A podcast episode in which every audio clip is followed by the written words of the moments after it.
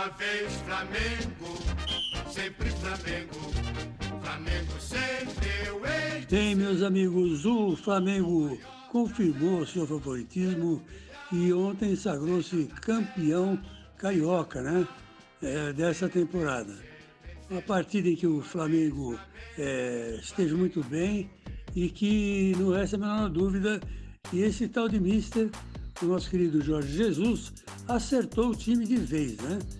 Com os reforços se, se encaixaram muito bem, né? E esse elenco do Flamengo vai dar mais trabalho ainda.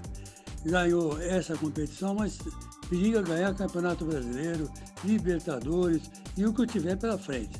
É uma fase assim iluminada do Flamengo, né? Agora, a dúvida que fica é se o tal do Mister vai tocar a boiada esse ano, né? Ou vai se mandar para Portugal. Dizem as más línguas, né? As raposas felpudas que frequentam né, o Rio de Janeiro, que ele está de romance com uma garota, né?